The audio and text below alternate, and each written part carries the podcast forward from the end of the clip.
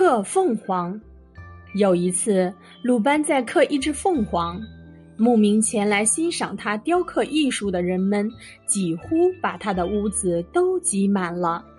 大家屏声息气，目不转睛地盯住他那双灵活的手，巴望着凤凰在眼前出现。凤凰的头顶刚刚显露，脚爪还未伸出，彩色的羽毛还没有雕出来，人们就纷纷议论起来。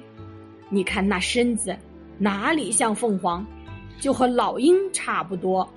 哎呀，那也算凤凰的头吗？你说它是野鸭，我也相信的。大家取笑了一阵，一哄而散。凤凰在鲁班手里诞生了，它的头顶像美丽的云朵般高耸着，红艳艳的脚爪闪电一般在树枝上放射光芒。它沐着朝阳，披着彩霞，伸展着翠色的双翼，像要绕着屋柱飞翔。人们还仿佛听见凤凰的翅子在轻轻的拍击。大家又聚拢来，围着鲁班，说着各种各样赞美的话。